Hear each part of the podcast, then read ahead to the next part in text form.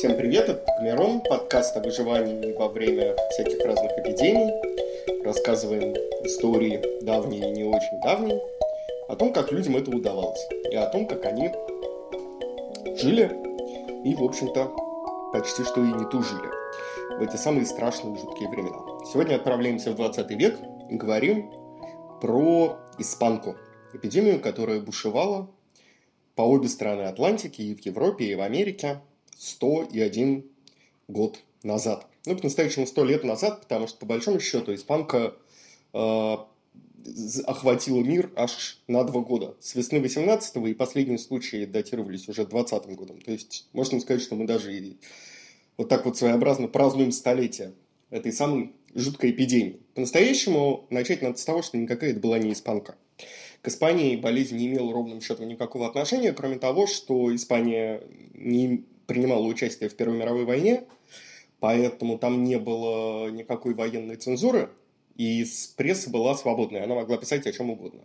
Поэтому про странную и страшную болезнь, которая охватила большинство стран Европы на тот момент, а, первыми начали писать испанцы. Поэтому как-то все так и решили, что раз пишут испанцы об этом, значит, наверное, болезнь такая специфически испанская. А, разыгралась она а, в самый, если можно так выразиться, неподходящий момент, в самый страшный. Войн... Она разыгралась на финальном витке Первой мировой войны. А, и ее пик, самый страшный период эпидемии, пришелся на тот период, когда солдаты стали возвращаться домой и приносили эту испанку вместе с собой в качестве вируса. И бороться с испанкой в этой ситуации, в ситуации, когда окончена война, в ситуации, когда элементарно большинство стран просто этой войной истощено. Какие-то страны, как Россия или Германия или Австрия, Венгрия, просто уничтожены, их нет на карте больше. В ситуации, когда солдаты в конце концов возвращаются домой, устраивать карантины и говорить, нет, ребят, вот вы пять лет почти воевали, а, так теперь вот еще посидите годик в карантине и не возвращайтесь домой, естественно, ни один политик, ни один вообще общественный деятель, ни одно правительство, ни одно официальное учреждение никогда на это, за это взяться и взять на себя такую ответственность не могло бы. Соответственно, никаких мер не предпринималось а, почти. Зато одновременно с этим а, в Штатах и отчасти, от очень маленькой части, подчеркиваю, в Европе, в а, Англии, во Франции, а, придумывалась та система, которую мы с вами сейчас наблюдаем. Когда сейчас изучаешь, собственно, что происходило на улицах, скажем, Портленда или Сиэтла, или других американских городов крупных, сто лет назад, то как раз вот именно что диву даешься тому, насколько все это похоже на день сегодняшний. А, ну, например, именно в Сиэтле а, впервые были использованы, и потом во всех крупных американских городах были, было введено обязательное правило ношения масок. Привет, сегодняшний день. Да? Именно тогда маски стали носить, причем носили их, э, при, причем за их ношением следили, обязали пожарников и полицейских Э, следить за тем, чтобы люди ходили в масках. Есть известная фотография как раз с 2019 года. Стоят пассажиры перед трамваем, и на трамвае висит табличка «Вход без масок воспрещен». И стоят кондукторы и проверяют, чтобы никто без масок не заходил. Была ограничена работа одних заведений и запрещена полностью работа других заведений. Причем, опять же, намного жестче, чем сейчас. Например, э, остались работать только продуктовые магазины и аптеки. Ну, опять, как и сегодня, собственно. Нормировано было даже расписание того, когда можно продавать какие товары. Например, мороженое можно было купить весь день. А вот напитки, любые, причем речь шла там не только про молоко, но и про какую-нибудь там газировку, лимонады, кока-колу и так далее, и так далее. Вот это все запретили. А, например, лимонады можно было купить только до трех часов дня. И то же самое распространялось, например, на молочные коктейли. И, соответственно, везде висели объявления, э, опять, да, как и сегодня, собственно. Постоянно людям напоминали о необходимости соблюдать дистанцию. Была, собственно, дистанция установлена, опять же, впервые. Э, говорилось о том, что э, должна быть обязательная дистанция именно что вот в эти вот полтора метра, знакомые нам ныне, ныне. И все это помогло в Штатах как раз эпидемию более-менее погасить быстро.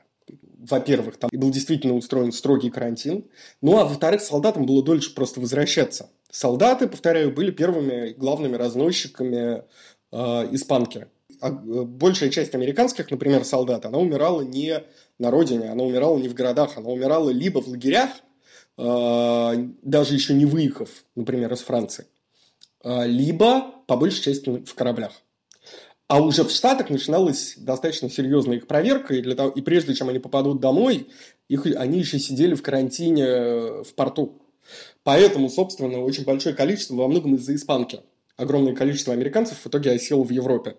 И если не, если не, не очень надолго, то хотя бы там какой-то более-менее длительный срок, скажем, год, полтора-два после Первой мировой войны, и не стали возвращаться домой.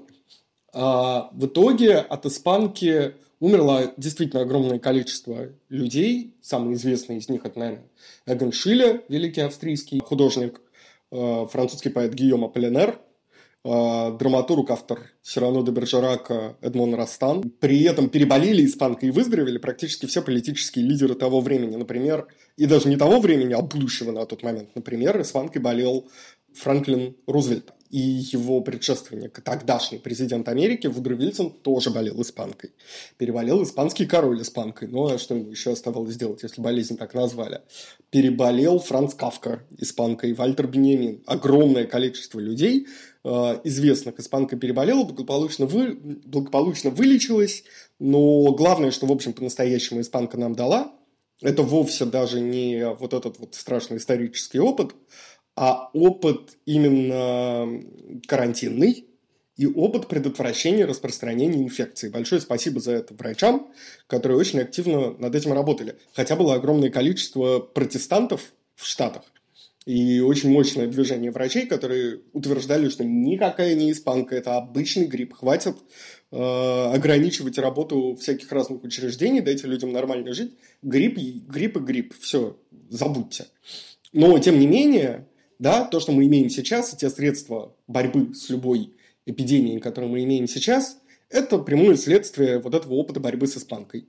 Точно так же, как, видимо, я не врач, не специалист по медицине, не историк медицины ни в коем случае, но, насколько я понимаю, те эпидемии, которые были потом, они во многом были родственными испан, испанки. Ну да, все эти гонконгский грипп, свиной грипп и прочие, прочие, прочие всякие страшные гриппы, которые передавались от, люд... от животных людям.